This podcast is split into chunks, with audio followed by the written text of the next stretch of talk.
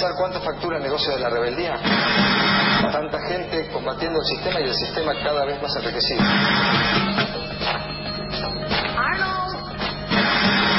Siempre, pero siempre que saques la pizza del horno, tírale un chorrito de aceite de oliva. ¿No le parece? Sí. Así que las cosas país.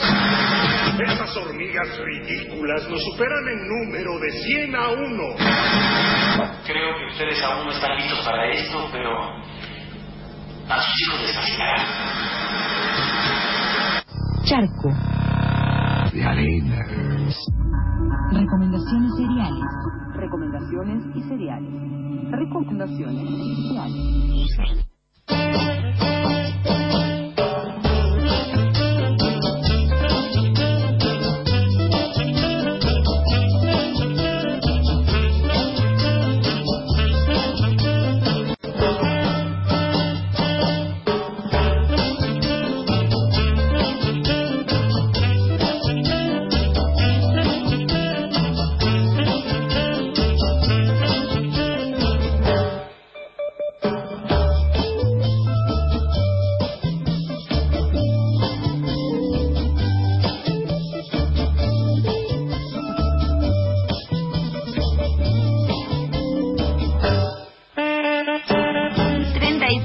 Minutos pasan de las 10 de la mañana. Un abrazo grande a Amparo, que está ahí en la provincia de Entre Ríos, escuchando Charco de Arena. Nos acaba de mandar Dice que le encantó Fuega.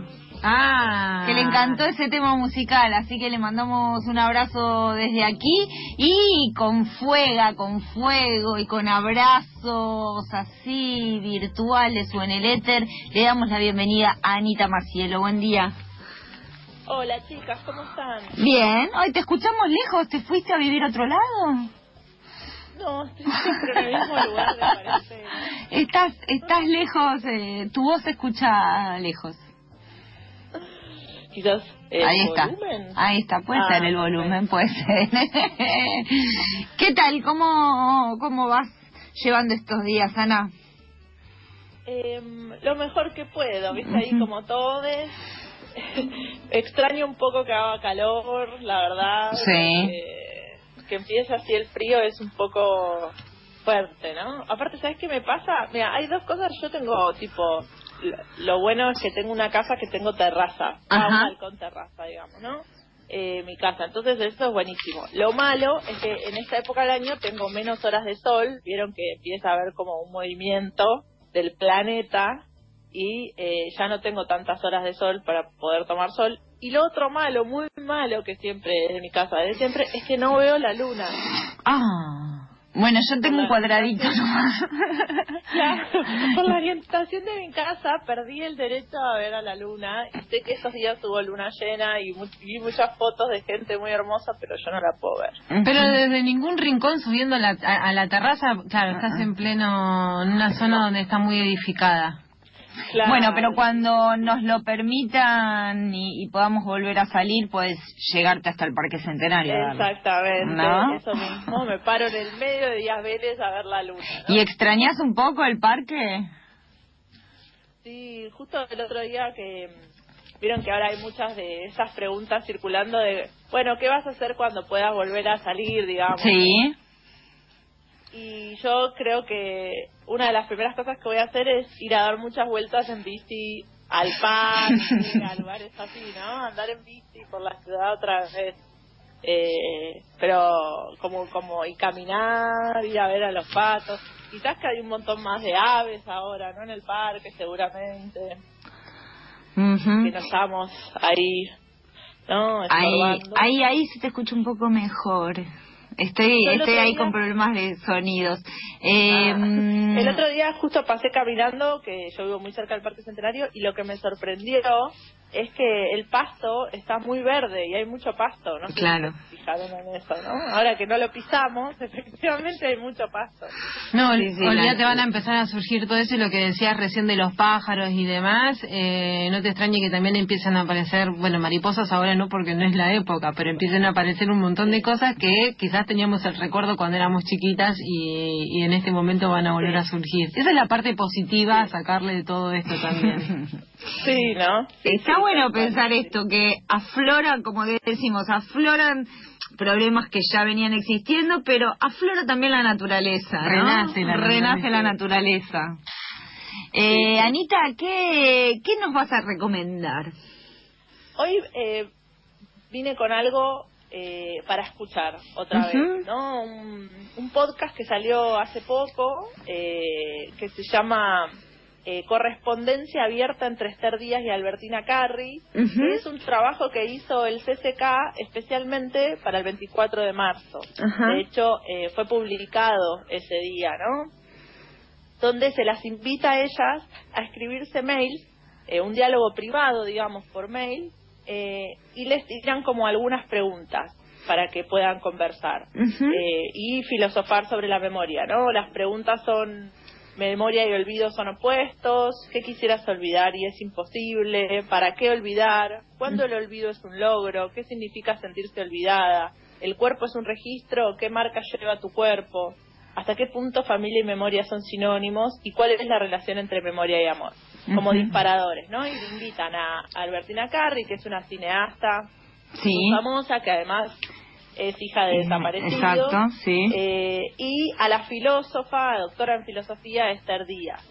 Eh, y la verdad, y luego de todo, digamos, de este intercambio que ya eh, llegan a escribirse más de 20 mails entre el 10 y el 13 de marzo, o sea, muy, o sea, el primer Hace capítulo es poquito. el, el 13 de marzo, claro, pero hasta el 16, del 10 al 16 de marzo se escriben estos 20 mails y las invitan a que cada una lea el suyo, digamos, Ajá. ¿no? El podcast, eh, lo que están leídos los mails por ellas mismas. Mira. Y la verdad es que es eh, una conversación exquisita la que tienen. Eh, O sea, como que el intercambio es muy profundo, permite como divagar, a su vez eso de que sea escrito le da como un orden, ¿no? Como que no es que están debatiendo en vivo, ¿no? Y que quizás es todo como más caótico. Hay como un orden ahí con esto de, a veces con la escritura donde eh, cuando uno lee un mail largo se queda con una parte y quizás eh, no, no se pone a discutir en el medio, permite como terminar la idea, ¿se entiende lo que quiero decir? Entonces Sí. hay algo como, como muy muy rico en esa conversación que tienen ellas dos, que además son dos personajes increíbles, ¿no? Ambas. Claro, claro, claro. Eh, quizás, o sea, yo no sé, yo a Esther, Esther Díaz la tenía presente también porque cuando yo hice el CBC, Ajá. muchos Muchos años, sí. eh, en, la, en pensamiento científico estudiábamos contextos de ella, ¿no? Ujú. eh, ya. Ella mm, tiene una historia bastante particular porque estudió de grande, eh, a pesar de, digamos, es una filósofa una- muy famosa, pero estudió de grande, después de que se había, ya teniendo hijos, ya habiendo, o sea, después de su divorcio, digamos, pudo ponerse a estudiar y demás. Y les cuento algunas cosas de... eh, otra cosa importante es que el primer capítulo, eh, que ahora les voy a contar un poco de qué van hablando, cosas que me parecieron interesantes, eh, pero el segundo capítulo ya empieza todo esto del distanciamiento social, y, o sea, empieza como, empieza a tomar protagonismo esto que estaba pasando con la pandemia, y es interesante también escuchar a una filósofa como Esther Díaz hablando qué piensa de esto del distanciamiento social, qué implica. Digo, estos días también estuvimos leyendo un montón de filósofos e intelectuales de Europa y de Estados Unidos y también está bueno escuchar eh, a ver qué, qué piensan aquellos que y aquellas que, que lo hacen desde, desde estos lugares, ¿no? Y desde esta coyuntura y desde este contexto. Eh, bueno, los otros días también en eso que falta estuvo Ferrer, que también Sí. es una, una nota súper interesante, digo, hablando de pensadores locales, ¿no? Que reflexionan sobre esto del distanciamiento social y demás. Algunas cosas que salen interesantes en la charla que me gustaría destacar. Sí.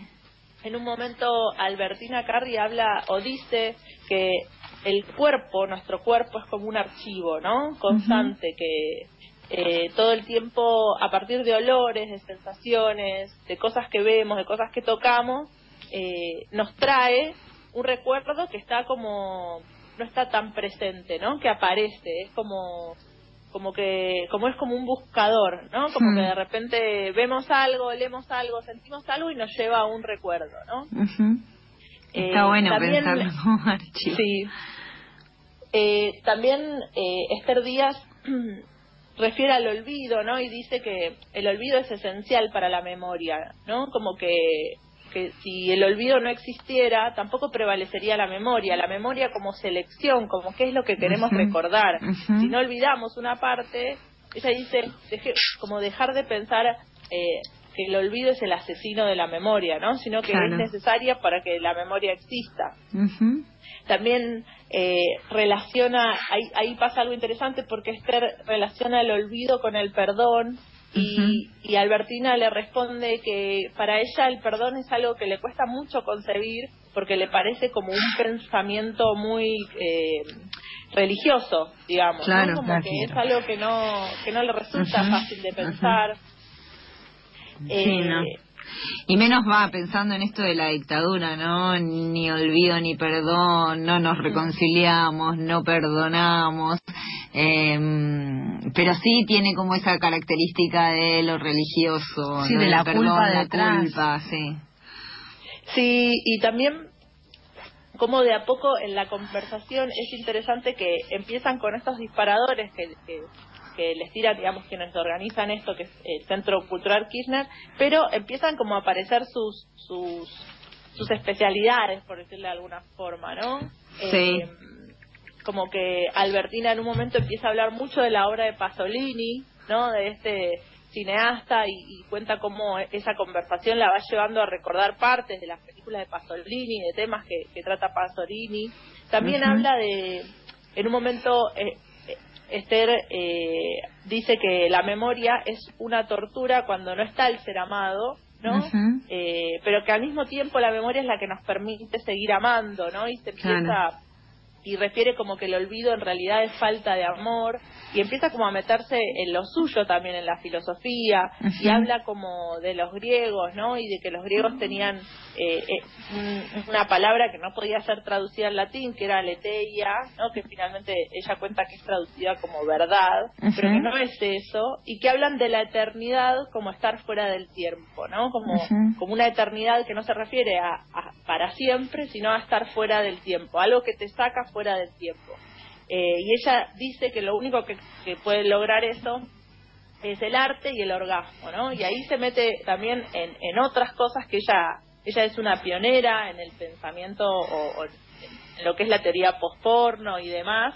Y entonces ahí empieza a pasar algo también que es en los disparadores las van llevando, las van llevando a otros lugares y a otras discusiones. Ujú. Eh, Súper interesante. Eh, el capítulo 2, como les decía, ya se empieza más a meter en lo que es la pandemia y demás y en esas reflexiones.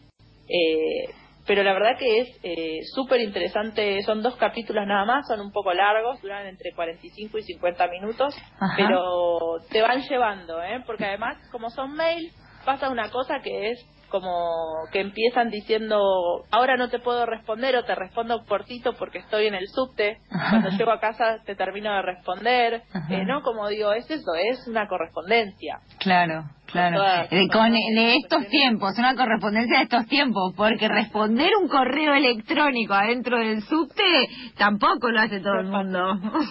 No, ¿No? Que tenés que tener acceso a tu correo desde el teléfono celular. Exacto. Me quedo pensando y también para recomendar, yo la vi hace muchos años, pero Los Rubios es una, un- una película de Albertina Carri que habla justamente Eh, de la dictadura. Sí, ella es una eh, directora muy prolífica, tiene como 14 o 15 películas en su haber. Eh, justamente hay una que se llama, eh, bueno, Los Rubios es, es una película muy importante, yo creo que es una de... De las primeras, ¿no? primer, eh, Sí. largometraje, sí. Sí. Eh, y también hay una que se llama Cuatreros, que Sí. de hace más o menos tres o cuatro años, Sí. donde ella es muy interesante porque trabaja el tema de archivo, por eso la traigo a colación. eh, y lo que hace es hablar de una película, una película que, era de su papá, digamos, y que es una película que está perdida. Y lo que hace es como, de alguna manera, reconstruir la historia de la película utilizando material de archivo eh, fílmico que está eh, en diferentes archivos de cine, digamos, que no tienen nada que ver o, o son cosas que no se sabe qué, qué son, digamos, ¿no? Eh, y es súper interesante la película y bueno, hace muy poco, en 2018, estrenó Las hijas del fuego, Sí. que justamente es una película eh, post-porno, eh, lesbiano, digamos, eh, que se estrenó en el Bafisi, ganó un premio en el Bafisi, eh, y para quienes lo quieran ver, justamente eh, está... ¿Está liberada ahí en, liberada. en Cinear? No, en una plataforma, va, no sé enseñar, pero en una plataforma que se llama Qubit, Ujú. eh, donde justamente pueden ver, digo, para seguir relacionando esto, una película que se hizo sobre Esther Díaz, que se llama Mujer Migrante, eh, también la recomiendo mucho. eh, el, el director eh, lo que hace es retratar un poco a Esther casi en la actualidad, porque es una película que tendrá dos años o tres años, eh, pero también como habitando esas contradicciones, eh, si querés, como filósofa. Ella como filósofa aborda mucho el tema de la belleza en la filosofía eh, y una de las primeras escenas de la película es ella haciéndose un tratamiento de botox en la cara, ¿no? Eh, y, y como toda su preocupación con el maquillaje y demás eh, y diferentes circunstancias que, que, que van apareciendo relacionados a, a esto también en la película es súper eh, interesante también es, eh, mujer Mu- migrante se llama Mujer migrante. y ambas están en esa plataforma Qubit, que es una plataforma que es paga, pero por lo que yo vi, eh, tiene como, tenés como una semana o dos semanas eh, de prueba, digamos. Claro. Así que eh, podés ingresar eh, sin pagar durante una semana y ves todas las películas y después ya. Eh, Anita, ¿y el, el podcast que nos recomendaste sobre la memoria? ¿Dónde está? El, el podcast se llama Corresponder, Correspondencia Abierta entre Esther Díaz y Albertina Carri. Sí. Y, y el, el- lo podés encontrar en la página del Centro Cultural Kirchner. Ah, bien. eh, Bien. Y también en las plataformas donde las buscamos normalmente, que es Spotify o... Bueno, en Spotify está seguro, no sé si está en otra plataforma, pero si entran en la página del Centro Cultural Kirchner está también.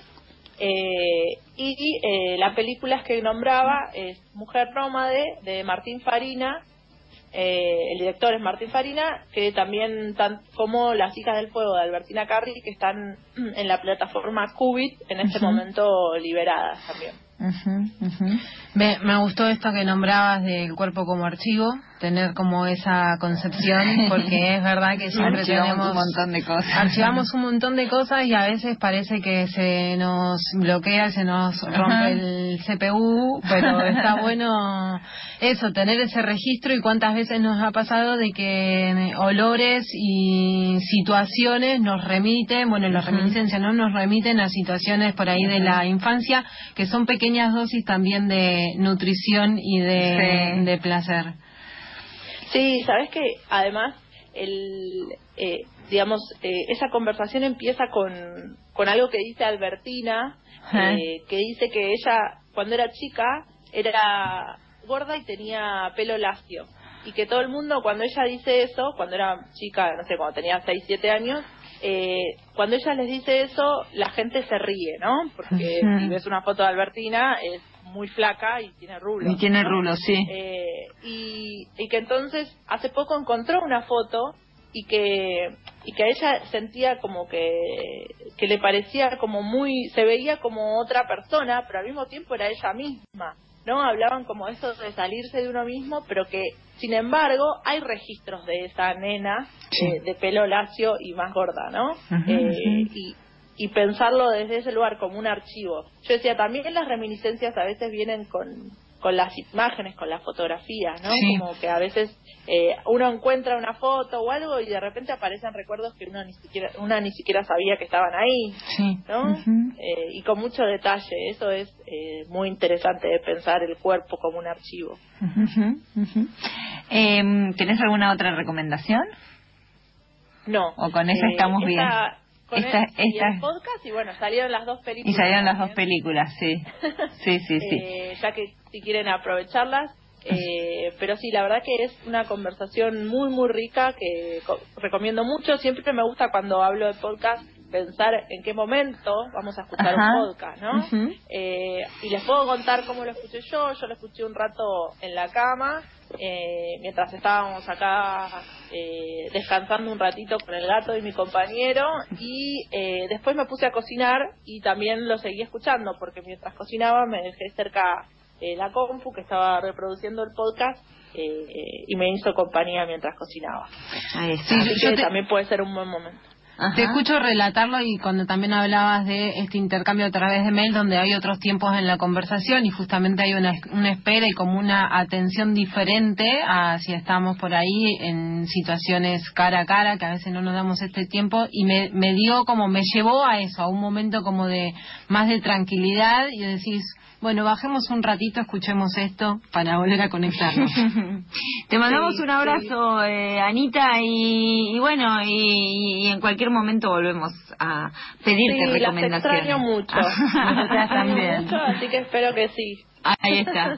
Eh, un abrazo. Era Anita Macielo recomendando estas conversaciones, estas cartas, este intercambio entre Esther Díaz y Albertina Carri. Encuentran el podcast en el Centro Cultural Kirchner.